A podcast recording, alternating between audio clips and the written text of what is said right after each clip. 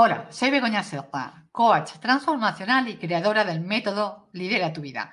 Quiero darte la bienvenida a mi podcast Lidera tu vida con Begoña Serpa, en el que hablaremos del autoliderazgo y te compartiré consejos prácticos que te permitirán llevar la vida que te mereces. ¡Empezamos!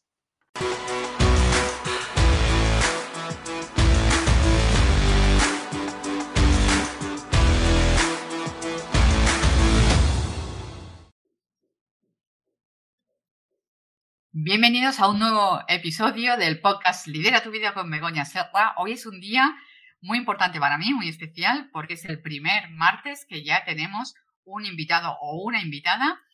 Y hoy tenemos una invitada muy especial, una invitada de lujo, una mujer a la que yo admiro muchísimo, tanto a nivel profesional como a nivel personal. Una persona que conocí durante la pandemia eh, que es de México, que es especializada en temas de salud mental y cómo podemos prevenirlo en las empresas. Y para quien no la conozca, es nada más y nada menos que Ivonne Bordén. Bienvenida, Ivonne. Un placer tenerte aquí en Lidera tu Vida. Ah, muchas gracias, querida amiga. Digo, la verdad es que me siento muy honrada de que me hayas invitado en tu espacio en estos primeros episodios. Felicidades, felicidades, porque siempre atreverte a hacer algo nuevo que incomoda, porque es aprendizaje, pues requiere de valor, ¿no? Requiere de pasión y requiere de una visión que seguramente tú tienes muy clara de hacia dónde quieres llegar. Entonces, me siento muy honrada de que me hayas invitado. El placer es mutuo y evidentemente estamos saliendo de la zona de confort. A mí me encanta la comunicación y los podcasts yo creo que es una manera más de llegar a, a las personas. Para empezar, para aquellas personas que no te conocen, brevemente, dinos, ¿quién es Ivonne? Así, como en tres palabras. Pues ¿Cómo te definirías? Pues como una persona muy inquieta, o sea, me gusta moverme mucho, más de lo necesario a veces, pero muy inquieta. Me gusta saber cosas, así. Por eso es que investigo, vaya, de las cosas que me interesan, sobre todo de la mente humana. Me gusta mucho saber cosas. Era la típica niña de siempre la mano levantada. así de, todos menos Ivonne, quien quiere participar, esa era yo.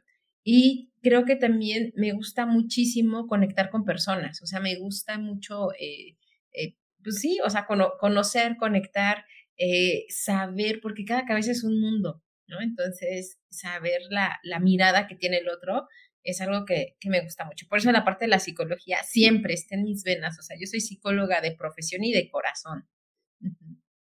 Bueno, compartimos, eh, ya lo sabemos porque nos conocemos ya de, hace tiempo, compartimos mucho este, esta pasión por el mundo de la psicología, del crecimiento personal, de la prevención de la salud mental, este afán también de, de curiosidad y de aprender cosas nuevas y de las buenas conversaciones que yo estoy segura que hoy será una conversación maravillosa la que vamos a tener y que va a aportar muchísimo valor a los oyentes. Hemos eh, dicho que vamos a hablar de salud mental y cuando te lo propuse, el título que me dijiste es Hablemos de salud mental sin romanticismos. Y la pregunta es, ¿por qué salud mental? Pero con este añadido de sin romanticismos, ¿por qué lo has querido titular así a este podcast? Porque, eh, y, muchas gracias por la libertad también de, de elegir el tema, porque creo que muchas veces se confunde o se ha confundido, sobre todo por todas las redes sociales, como una idea de, salud mental, como si fuera casi casi un nirvana, ¿no? Así como, o sea, por eso luego se hablan de, es que emociones positivas o negativas, cuando al final lo sabemos, las emociones, o sea, no tienen palomita y tachecito, las emociones hay que gestionarlas, hay que verlas, reconocerlas, eh, pero se ha hablado mucho de una idea de salud mental llena de, eh, de, de, una pseudo felicidad, como si la gente todo el tiempo tendría que estar feliz, este, tendría que este, pensar positivo siempre, todo el tiempo. Y ojo, esto esto puede traer más consecuencias y tú lo sabes muy bien también como colega que eres, como hay personas que están atravesando un trastorno eh, de distimia, de depresión a algún nivel y, a mí me lo han comentado, es que Ivonne, yo me siento hasta culpable de decirlo. Decir que no me siento bien. Adelante. No, no, perdona, perdona, acaba, acaba. Eh, justo así, justo, o sea, me siento mal decir no me siento bien porque luego, luego la gente comienza, no, piensa positivo, mira, tienes hijos, tienes tantas cosas, eh, em, entonces me acabo sintiéndome peor, me siento culpable. Ajá. Y, y, y por eso se me hace tan importante hablar de salud mental humana, sin romanticismo, sin marketing, sin esta pseudo felicidad que nos están vendiendo todo el tiempo y que, y que no la, vamos consumiendo y que nos deja, mm, desde mi punto de vista, en un lugar muy vulnerable para realmente conocernos. Yo me acuerdo que una vez eh, en, tu espacio, que también me, has invitado, en esas conversaciones de agregando valor que, que tan bien hace y que tanto aporta, estuvimos hablando de ese falso positivismo, ¿no? De esa como casi que es imperativo estar bien, ¿no? Y que damos la espalda a la tristeza, a esas emociones que se consideran negativas, que no son tan agradables de sentir, pero que también son importantes y ahí tenemos que acompañar. Y dicho esto, yo como especialista que eres, me gustaría preguntarte, ¿qué tenemos que entender por salud mental? Porque también lo que considero es que cuando la gente habla de salud mental está pensando pues en esquizofrenia, en delirios, pero ¿qué pasa, por ejemplo, con la ansiedad, con el estrés? Por un lado, eso por un lado. Y por otro lado, englobo dos, dos preguntas que me gustaría tratar contigo. Una es esta. Y segunda, el hecho también de que muchas veces usamos las palabras a la, a la ligera. Yo aquí me he encontrado, supongo que en México también, la famosa frase, estoy depre. Es que estoy depre, déjame que estoy depre cuando simplemente estoy triste. Y claro, la depresión son palabras mayores, es una enfermedad. ¿Qué nos puedes contar sobre todo esto? ¿Cuál es tu experiencia? Claro, sí, también en México se da mucho. Bueno, primero yo me baso mucho en, lo que mencionan las instituciones acerca de salud mental, porque esto afortunadamente está cambiando y está teniendo eh, miradas distintas eh, y más profundas, afortunadamente. De hecho, nada más así te comento, en México justo el año pasado acaba de cambiar su reforma de salud mental y hubo mucha gente de España también invitados en esta investigación, pero ya, ya te contaré. Entonces yo me baso mucho en la parte institucional para este, porque hacia allá va cambiando también el mundo. ¿no? Entonces yo sé que también la mirada institucional no es la panacea, pero es lo que hay ahorita. Entonces, de acuerdo a la OMS, la salud mental es este estado de bienestar donde cada individuo desarrolla su potencial, puede afrontar las tensiones de la vida y puede también trabajar de forma productiva y fructífera en su comunidad. Y esto lo, lo subrayo más. Salud mental no solamente es la ausencia de la enfermedad, Son estas tres esferas. Que yo pueda desarrollarme entonces, así todo mi potencial humano, que yo pueda afrontar estas tensiones de la vida que te pasan a ti, a mí y a todas las personas, y que también pueda tener un impacto positivo en mi comunidad o en la sociedad que me, este, que me rodea. No solamente, salud mental, no solamente es la ausencia de la enfermedad, ¿vale? Entendido como de esa forma. Podemos no tener un diagnóstico, pero a lo mejor eh, no necesariamente significa que estamos en salud mental. ¿Vale? Ojo con, con, esa, con esa pequeña línea que puede hacer toda la diferencia. Yo creo que eso es muy importante, ¿no? Esto que estabas ahora comentando, que eh, el hablar de que salud mental no es solo la ausencia de enfermedad. Pero entonces, por ejemplo, esto que ya antes te preguntaba, lo que la gente, pues la ansiedad, el estrés, los ataques de pánico. Todo esto también formaría parte, o sea, lo podríamos englobar dentro del concepto de salud mental. Por eso que te decía, ¿no? Porque si siempre se piensa como casi casi el estoy loco, ¿no? ¿Cómo entendemos la ansiedad, por ejemplo? O el estrés. Puede ser por estrés y ojo, es que hay diferentes niveles. Tenemos también eh, a lo mejor cuadros crónicos y cuadros agudos. ¿Cuál es la diferencia? Que a lo mejor eh, un, un, agudo puede ser durante un evento traumático severo. Por ejemplo, me acaban de asaltar.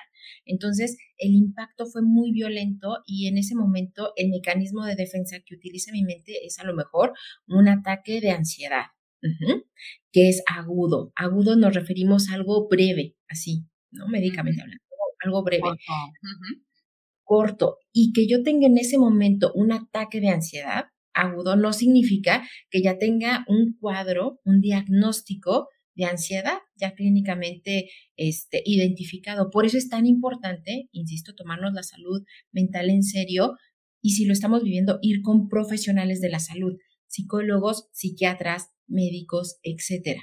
Porque hoy en día, justo la mirada también de la salud en general, eh, eh, de manera institucional, nos está llevando a una mirada también eh, global, de ver a la persona como persona y no como siempre nos han enseñado, ¿no? Salud mental por acá, salud física por acá, porque al final se sabe que ya están completamente relacionados. Entonces, contestando concretamente tu pregunta, eh, hablando de ansiedad específicamente, sí puede ser por eh, estrés, puede ser por muchas veces sostener un burnout. Cuando hablamos de burnout, yo siempre lo comento, es la antesala de enfermedades físicas, psicológicas o psiquiátricas más graves, como un cuadro diagnóstico este, grave ya de ansiedad, donde ya no nada más te da por porque viviste un momento este, que te asaltaron o algo así, sino de repente, eh, a, lo mejor desde algún aroma, algún, alguna situación pareciera, pareciera de la nada, eh, que te puede dar a lo mejor un ataque de ansiedad. ¿vale? Y, quiero nada más volverlo a repetir para que quede muy claro. Podemos tener episodios breves, episodios agudos de ansiedad o de ataque de pánico y no significa que tengamos un diagnóstico. ¿Quién te puede diagnosticar con ansiedad o con ataques de pánico así muy puntuales? Sobre todo la parte psiquiátrica y, yo soy psicóloga de profesión, tú también. Encontramos diferentes, este, a lo mejor instrumentos, pero desde mi punto de vista y recomendaciones también ver la parte física. Porque a veces, y también pasa, no solamente puede ser algo social, sino que, ¿qué crees? A lo mejor la mielina de tu cerebro pues no está funcionando bien, a lo mejor tu lóbulo frontal, este, algo está sucediendo, a lo mejor alguna situación orgánica te está afectando. Y eso también pasa.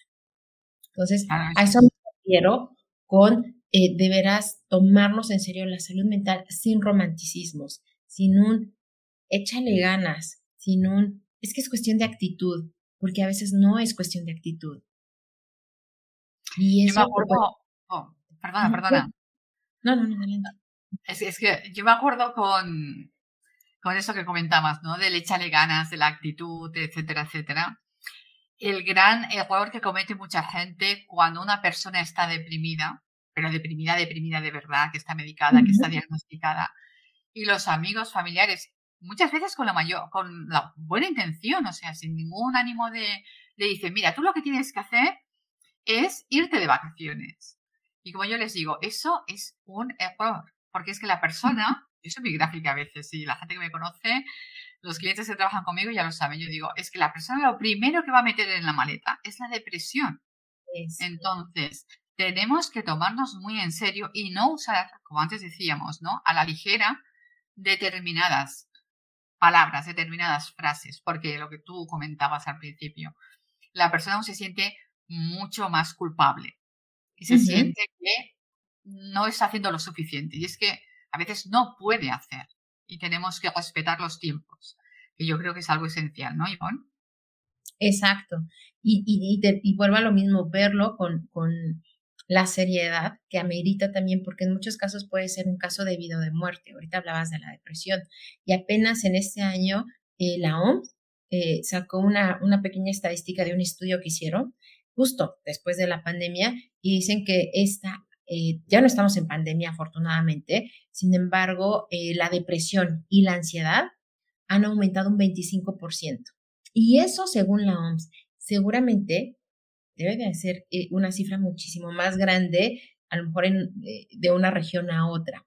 Aquí lo peligroso es que las redes sociales están llenas de, yo lo digo así, de psicología positiva barata. Lo digo así con todas sus, de personas que a lo mejor lo hacen desde una buena intención, como tú lo comentas, o sea, pero el infierno está lleno de buenas intenciones. Y de repente esa, esa eh, idea de chaleganismo, de sonríe y todo se va a acomodar, eh, pues muchas veces puede orillar más a las personas a que tomen decisiones o a que no se visibilice que necesitan ayuda profesional. A que se pongan esa máscara, porque la sociedad te está presionando, esa máscara de que todo está bien, aunque por dentro hay dolores que tienen que ser honrados. Acabamos de pasar un montón de muertes hace dos años, ¿vale? Hay dolores que tienen que ser honrados, duelos que tienen que ser tramitados. Entonces, eh, les repito, las redes están llenas de, de, personas a lo mejor con muy buenas intenciones, eh, muy carismáticas, con mucho marketing, pero que desafortunadamente desde mi punto de vista pueden estar afectando todavía más, porque eh, la salud mental de por sí siempre ha estado como muy manoseada. Apenas empezó, a, se empezó a visibilizar hace dos años por el tema de la pandemia, pero ahorita de repente hay como mucho eh, esta idea, ¿no? De, romanticismo, de mira, haz yoga. Y a mí me gusta hacer yoga, o sea, yo, pero, pero eso no es suficiente. Eso no quita mi espacio clínico que tengo con mi psicoanalista. Eso no lo quita. yo creo que has tocado un tema muy interesante con eso de las redes sociales es cierto que no estamos, o sea, que ya tenemos superada la, o más superada la parte de la pandemia, pero claro, estamos con esos duelos que nos han elaborado bien y por otro lado con todas las consecuencias que está teniendo, ¿no? Todo el tema económico, la gran crisis. Aquí en Europa también estamos viviendo muy de cerca todo el tema de la guerra entre Rusia y Ucrania, que también crea aún más incertidumbre en los mercados. Mucha gente que se está quedando sin trabajo, que a lo mejor no se había quedado o había se había recuperado en el justo después de la pandemia cuando todo se empezó a abrir, pero que al final han tenido que cerrar sus negocios, ¿no? O les han despedido del trabajo. Y evidentemente eso es muy duro. Y el tema que yo creo que has tocado clave de las redes sociales, aparte de lo que estábamos, comentando, de esas personas que te venden como esas recetas, entre comillas, milagrosas, ¿no? De haz yoga, sonríe, ten la actitud positiva, visualice, repite frases, etcétera, etcétera. También se está dando un mensaje de eh, lo que vemos, por ejemplo, en YouTube, en Instagram.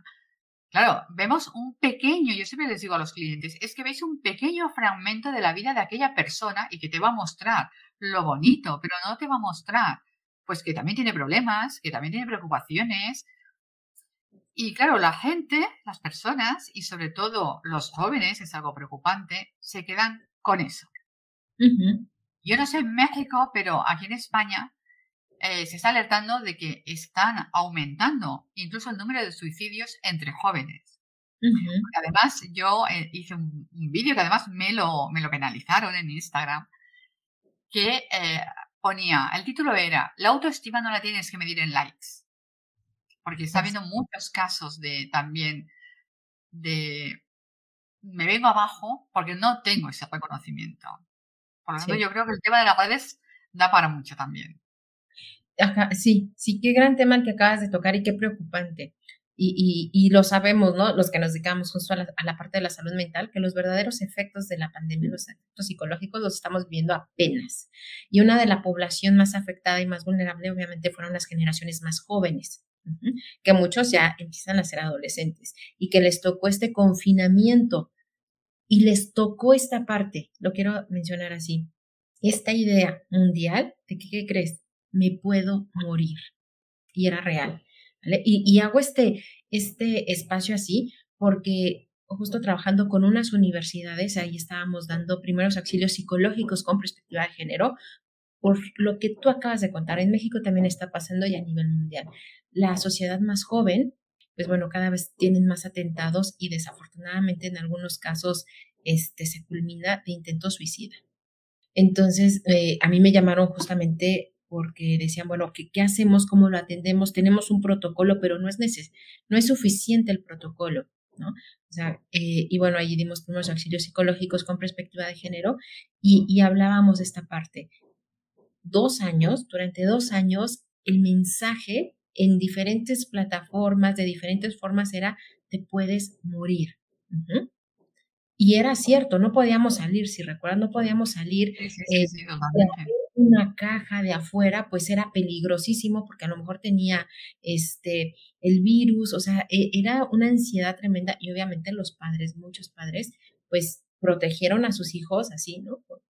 Con, también esta idea y todo lo que escuchaban y la mayoría estábamos 24/7 pues en las redes sociales. ¿Por qué? Porque era donde sabíamos qué pasaba o qué no pasaba y teníamos esta sobreinformación o esta deformación también de la información. Entonces, ahora que vemos, pues bueno, esta idea recurrente de la muerte no es ya gratis, no es porque es que es una generación de cristal, no, es parte de lo que hemos vivido y cómo lo vivieron las generaciones más jóvenes durante dos años y que no sabemos, insisto, cómo lo vivieron, porque todos vivimos la pandemia, pero de forma diferente. Exacto. No sabemos quiénes a lo mejor perdieron a sus padres.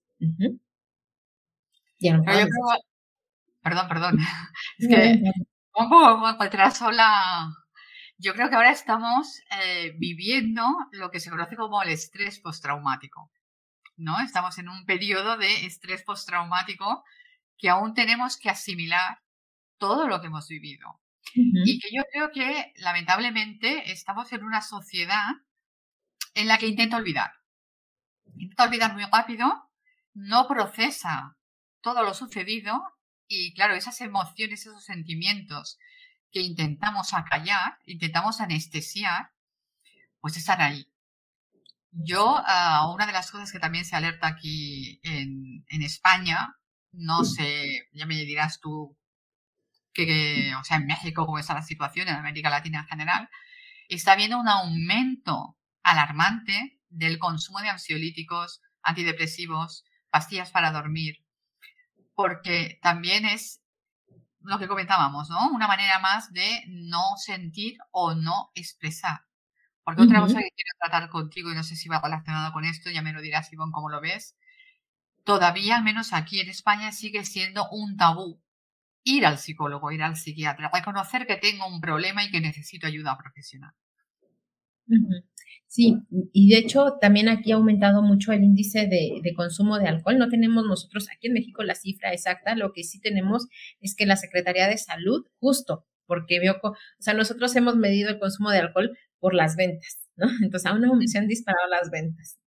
Entonces, lo que está haciendo la Secretaría de Salud de aquí de México es que va a sacar una evaluación tanto de adicciones como de salud mental, ¿no? Y están trabajando justo en esto. Esto va de la mano de la reforma de salud mental que sacó México el año pasado, donde uno de los cambios principales es precisamente cambiar el paradigma de que ya no se llaman enfermos mentales, se llama este, discapacidad psicosocial, jurídicamente hablando. Y otro mm. de los puntos es que ya las personas que tengan algún diagnóstico mental ya no, eh, no pierden sus derechos jurídicos ni cívicos. Importante. El, reto más importante, y por eso lo hilo con tu comentario, el reto más importante es el paradigma social, porque todavía, todavía existe este paradigma de que, eh, hijo, le vas con un psicólogo, con una psicóloga, con un psiquiatra, eh, pues yo te veo que estás bien, ¿no? O sea, ¿por qué tendrías que ir pensando? Por eso hacía como el énfasis, ¿no? Salud mental no solo es la ausencia de enfermedades, este mantenimiento y pensando que solamente tienes que estar muy mal, así casi no levantándote para, para ir al, psicólogo este, o al psiquiatra, cuando no es cierto, ¿no? Debería de ser como, así como nos cuidamos los dientes, le damos mantenimiento a la salud bucal, este, a nuestra salud física, pues también a la salud mental, porque de ahí depende todo lo demás. O sea, de veras, se me hace increíble cómo todavía nos resistimos. Y creo también que tenemos ahorita como esta, eh, eh, socialmente, como esta necesidad de la inmediatez, de que todo sea rápido, y creo que es ahí donde muchas veces decimos, ay, no, es que terapia es bien complicado, mejor, mira, voy con un coach. Y ojo, tengo muchos amigos que son coach, ¿no? O sea, sé que eh, lo abordan desde una mirada social, desde una línea, pero cuando estamos hablando de salud mental, necesitamos más fondo y que sea multidisciplinario. No nada más a lo mejor psicólogo, sino pides ayuda con un neurólogo, también te apoyas de un psiquiatra, por supuesto, o al revés, porque la salud es integral. Y lo que, o sea, nos afecta hasta que comemos, nos afecta hasta nuestra salud intestinal. El ejercicio también es muy importante, el descansar las horas, dormir las horas necesarias. Exacto, no es competencia, es salud integral con profesionales en serio de la salud. Vuelvo a lo mismo. Tomando el hilo de lo que comentabas, recuerdo muchas veces, o sea, eh, uno de los comentarios que me he oído por activa y por pasiva eh, a la hora de iniciar una terapia, como tú bien decías, es, es que yo no quiero pasarlo mal, yo no me quiero enfrentar a determinadas preguntas, ¿no? No hay una pastillita que, eso, anestesie las emociones. Y yo creo, no sé, me gustaría debatir contigo este tema, yo creo detrás de muchos temas de salud eh, mental, tal vez no tan graves, ¿no? Como los que, como, porque hay distintos niveles, hay una mala gestión de las emociones. Hay el no querer mirar qué me está sucediendo, no querer preguntarme por qué ante esa situación, qué necesito, qué estoy sintiendo, qué está pasando, por qué noto que no estoy cómodo y qué puedo hacer al respecto. ¿Cómo lo ves? Yo, ¿Cómo ves el, el educar a las generaciones que suben, pero también a las personas adultas que estamos educando a esas generaciones que suben en esta gestión emocional como manera también de prevenir males mayores como pueden ser las enfermedades de salud mental ya serias que necesitan medicación. Claro. Y, bueno, ya lo dijeron, de hecho, los, bueno, muchos filósofos, etcétera, ¿no? Eh, no hay nada que se quede gratis, digamos, que nuestra mente. O sea, no hay nada que, porque no lo veas, no existe, ¿no? Así de, no quiero ver este duelo, entonces si no lo veo, no existe. Ese es un mecanismo de defensa de los básicos, ¿no? O sea, la negación, la negación. Yo creo, es mi hipótesis, que estamos en una sociedad bien infantilizada, hablando de mecanismos de defensa. Y justamente uno de los principales mecanismos de defensa que, los niños tienen cuando dicen a todo no, es precisamente la negación. Y yo creo que socialmente hablando, eh, ahorita se ocupa mucho ¿vale? la parte de la negación. Y ojo, esto nos puede traer todavía mayores consecuencias como las diferentes adicciones. Hace rato tú lo hablabas de el consumo de diferentes sustancias, tabaco, alcohol, narcóticos, etcétera. Y estos, los famosos gallos.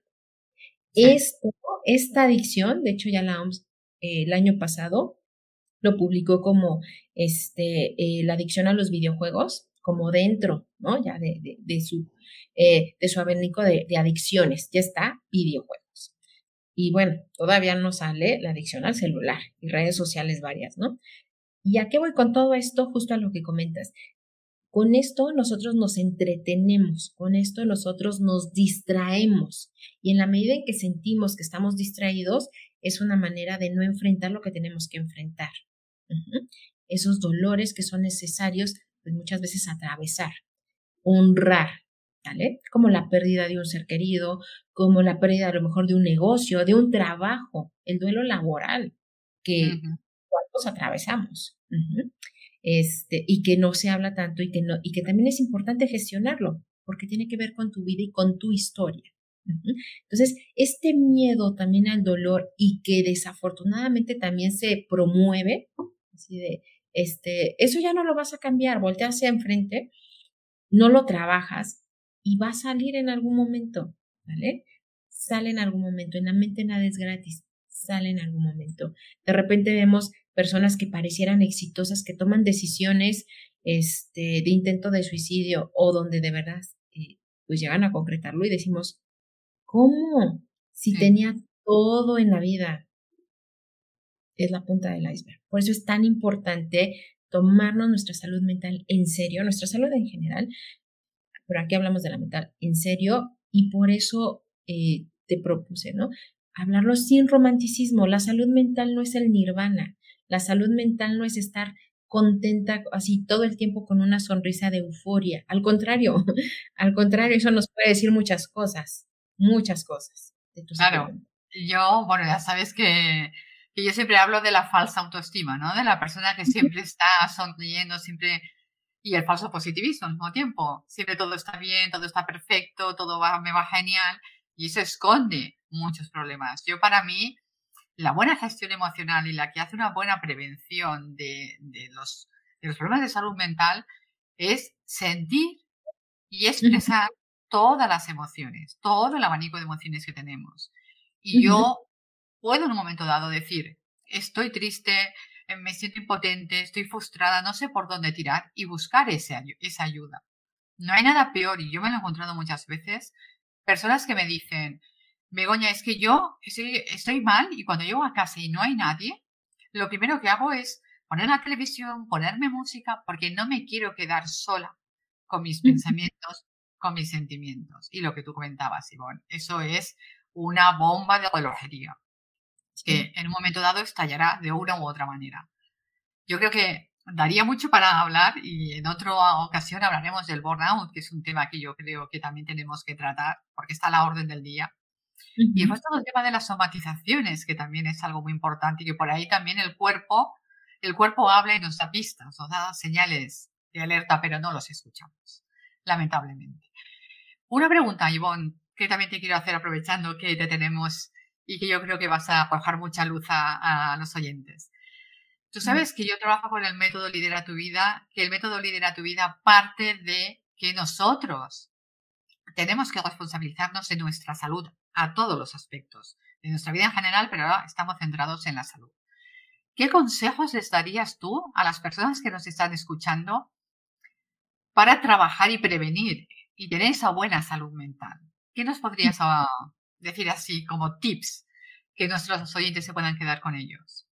Yo en serio, en serio, en serio, o sea, así lo comentó, atrévanse a ir con un psicólogo, con una psicóloga, este, en serio, aunque digan, no, me siento bien, vayan, es, yo creo, y, y así lo, te lo comento, yo creo que no hay nada más enriquecedor en la vida que conocerte.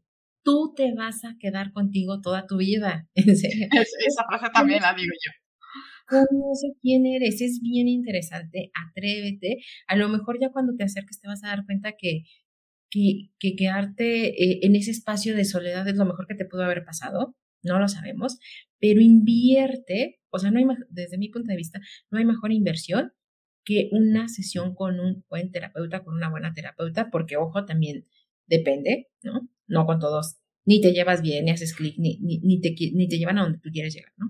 Pero invierte en tu autoconocimiento, invierte en tu espacio terapéutico y de veras, desde mi punto de vista, no hay mejor inversión de tiempo y de dinero.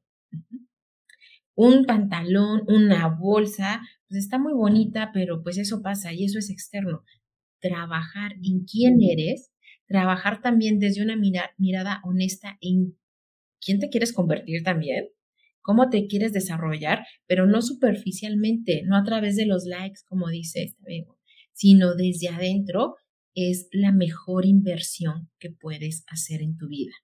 Intentar. Esa sería mi recomendación. Te sientas bien o no te sientas bien, ve con un buen, con una buena terapeuta, este, y trabaja, conócete quién eres, eh, y a lo mejor eso que te da tanto miedo te vas dando cuenta que pues que es tu mayor este, valor, solamente que nadie te lo había contado, ¿no?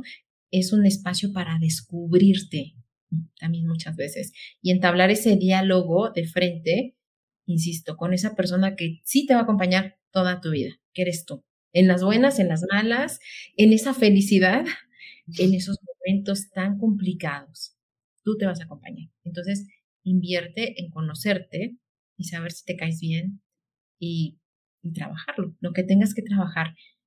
¿Puede doler? Sí, pero hay dolores que son necesarios y mejor de la mano de un, eh, pues, de un experto en la salud mental que está preparado en caso de que se requiera una mayor ayuda, como comentábamos, a lo mejor con un psiquiatra, con un neurólogo, no lo sabemos. Por eso mi invitación es que no lo hagas con alguien que te lleve y te prometa la felicidad, sino con alguien que precisamente te acerque a ti, que te acerque verdaderamente a ti, a, descubrir quién eres. Esa sería realmente mi, mi recomendación. No hay recetas mágicas.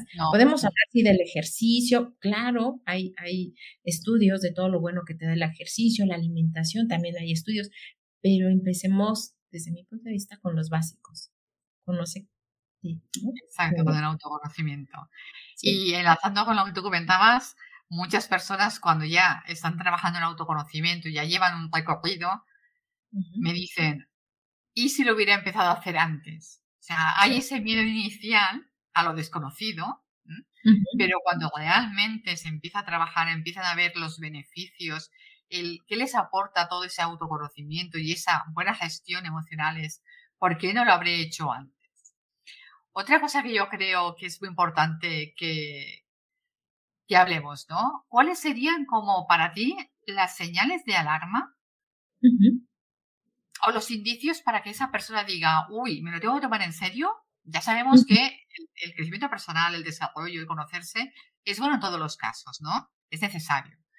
Pero como así las señales de alarma de tal vez ya estoy mm, en el límite del problema de la salud mental, ¿cuáles serían? Porque muchas veces las personas me dicen, bueno, es que duermo mal, es que tengo dolores de cabeza, pero me tomo una pastilla y, voy, voy, haciendo, ¿no? ¿Cuáles serían como, hey, ojo, esto ya son indicios de... Requiere atención. Yo te quiero mencionar tres, que son como los más comunes este, y que nos pasan o nos han pasado a la mayoría, ¿no? Cuando precisamente necesitamos de una atención más profunda. Uno, la parte del sueño. O duermes más o duermes menos, ¿no? O sea, y no me refiero a un día de insomnio, no me refiero a que ahorita comentabas, ¿no? Pues mi hijo estaba enfermo, entonces tuve, tuve problemas de insomnio. No, a que de repente pareciera de la nada que o duermes más o duermes menos, o sea, no puedes dormir. Eh, la, alteración del sueño te dice mucho y además eh, tiene, te, afecta todo tu sistema también. El segundo, eh, la alimentación. O comes más o comes menos. Eso también te dice algo, ¿no? De repente ya no tienes ganas de comer o se te olvida comer. O al revés, de repente necesitas estar comiendo todo el tiempo, todo el tiempo masivamente. Eso también te está diciendo así como, ojo, algo está sucediendo. Eh, y, yo, y no digo un día, un fin de semana, unas vacaciones, ¿no? Que uno puede comer una Navidad. No me refiero a cuando a lo mejor ya pasaron más de seis meses y tu, y tu alimentación ha cambiado bruscamente. O comes más o comes de menos tu sueño o duermes más o duermes menos.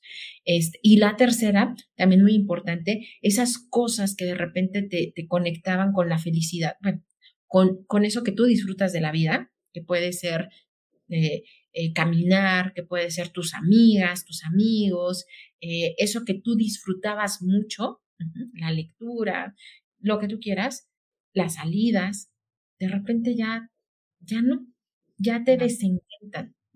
Y ojo, no se trata de estos cambios que uno puede hacer de hábitos, sino que de repente eh, empiezas a perder o puedes empezar a perder. Ilusión, ¿no?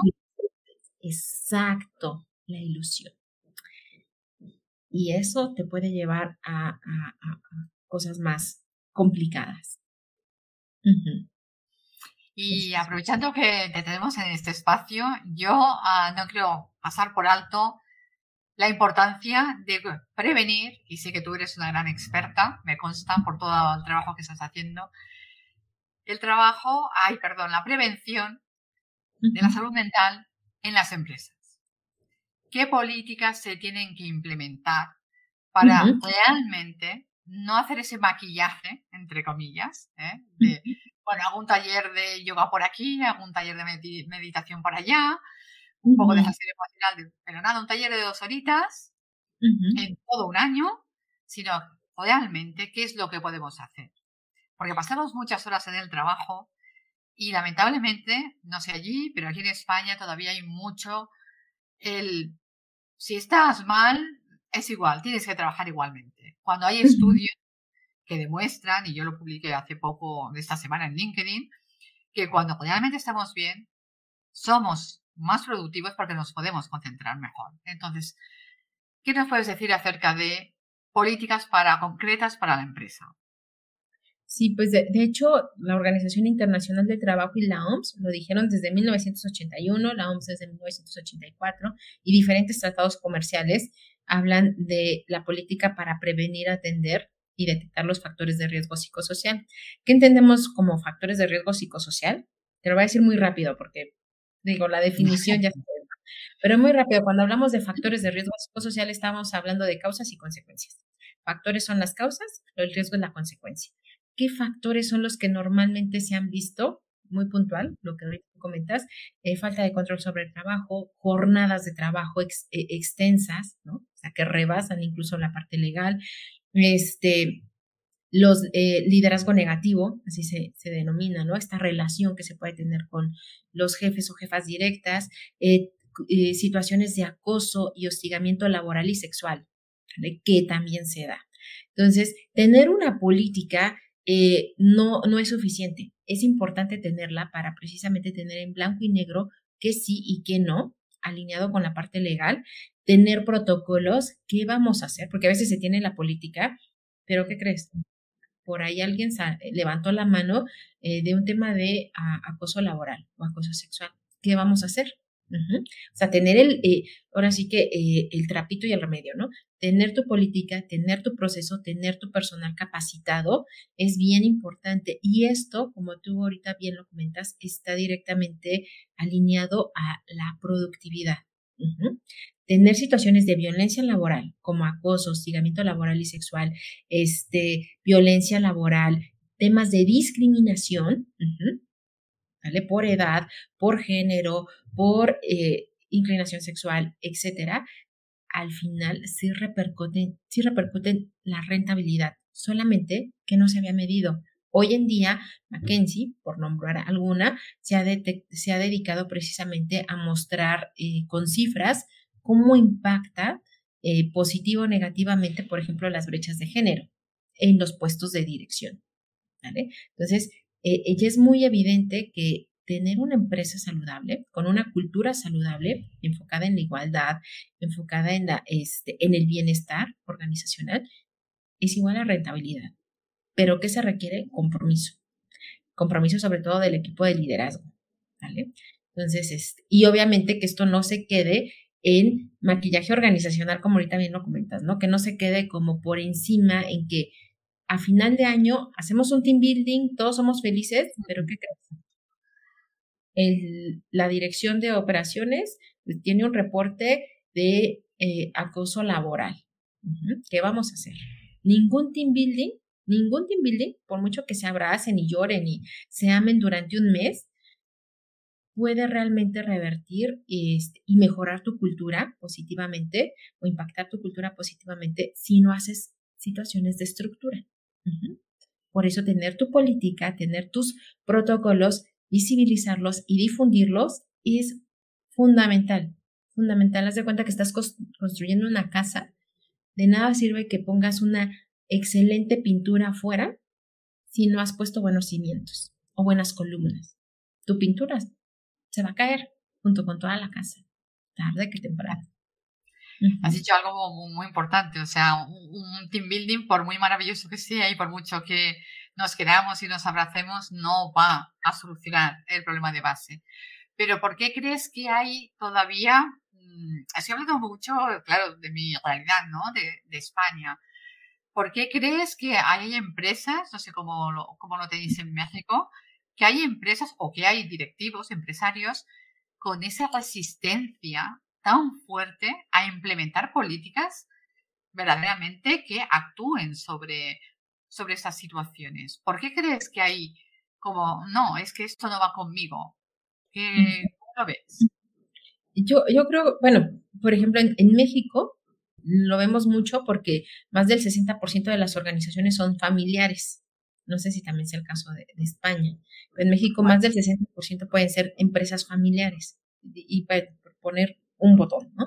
Este, y eso también muchas veces se traduce en que la dinámica familiar de esas empresas, y ojo, no estoy hablando de empresas nada más pequeñitas familiares, o sea, puede ser una gran empresa familiar. Y lo peligroso ahí es que muchas veces la dinámica familiar se pasa a la empresa. Y a veces hay empresas o sea, así como, como en las dinámicas familiares, hay, hay, hay dinámicas familiares muy violentas, hay familias muy disfuncionales, por supuesto. Y eso se traduce también dentro de las organizaciones. Entonces, a veces eh, el organigrama más bien está atrapado en un matriarcado o en un patriarcado de acuerdo a la familia. Y eso hace que no se haga cultura organizacional muchas veces, porque se tiene centralizado. Y creo que también, por ejemplo, eh, aquí hablando nada más de las empresas familiares, pero creo que también hemos heredado, eh, así, todas las, eh, estas generaciones que están a cargo de las empresas actualmente, se, se había heredado este concepto también de estos líderes tipo dictadores. venimos de un modelo taylorista, donde Taylor justamente en su momento fue revolucionario porque, bueno, él creó estos modelos de, de, trabajo, eh, sobre todo para empresas de manufactura, ¿no? Donde las personas se convertían en piezas, en objetos, ¿no? Y así todo funcionaba. Y claro, teóricamente todo puede suceder así, o sea, si vemos un modelo de gestión, ¿no? Con toda la parte este, muy taylorista, decimos, claro, así tiene que funcionar. Pero hoy en día sabemos que aunque tu proceso esté perfectamente bien redactado y tenga un hermoso diagrama de flujo, si la gente no se lleva bien, hace todo lo posible para que existan estos cuellos de botella, aunque tu proceso esté perfectamente bien redactado, porque las personas no somos piezas, somos personas. Y claro que va a influir, si tú y yo nos caemos bien o hay una buena relación entre nosotras, va a influir en nuestra productividad. Y también va a influir si tú y yo no nos caemos bien. Si tú y yo no nos caemos para nada bien, por supuesto que tiene una implicación en tu trabajo. Entonces, resumiendo, venimos también heredando estos modelos tayloristas, estos modelos donde a las personas se les veía como objetos, como cosas, este, como headcount, como cabezas, tal cual. Y, y, y bueno, hoy estamos hablando de modelos más humanos de modelos que se necesitan eh, conectar. Y de ahí viene, de hecho, este modelo de eh, empresas ágiles o de agilidad que fue ocupado primero en, las empresas de TI, donde se dieron cuenta, a ver, ¿por qué la gente? Esto es bien interesante. De hecho, hay hasta todo un tratado de, empresas ágiles que salió de TI, no salió de los psicólogos, salió de TI, porque se dieron cuenta como aunque la tecnología funcionara muy bien, pues la gente no quería, aunque le explicabas y, y, les dabas capacitación y café y galletas, la gente decía, no, o sea, sí te hago tu, tu sí ocupo tu tecnología, pero, pero también lo hago a mano, ¿no? O sí, pero no se lo enseño al que viene porque, la, porque no me cae bien. Y ellos, eh, dentro de este tratado, de este eh, decálogo que sacaron, dice, primero tenemos que trabajar con las personas y la conexión con las personas para que entonces la tecnología sí funciona. Es súper interesante. De hecho, alguna vez también lo puse en un post porque dije, totalmente, funciona con la tecnología y, vaya, con toda la situación organizacional. Entonces, eh, no es el hilo negro de nada, o sea, hay muchos tratados. Creo que lo que hace falta o la demanda, mm, sobre todo en esta época y en estos tiempos van y tan frágiles e inestables, es precisamente estos líderes que tengan que cambiar paradigmas, estos líderes que verdaderamente conecten y que formen. Hoy ya no hablamos de este liderazgo eh, protagonista que antes se daba, de este líder que era el que gritaba más o la que gritaba más. Hoy se requiere, y no nada lo menciono desde un punto de vista moral y ético, hablo por, este, por rentabilidad.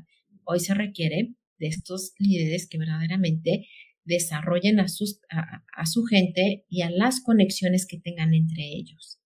Y eso es lo que hace la diferencia en las organizaciones. Por eso es que las startups, que hoy en día están así súper rápido, trabajan muchísimo en cero, o, sea, tener la menos cantidad de, de, de reuniones, muy puntuales en sus reuniones, y sí trabajan mucho en sus relaciones.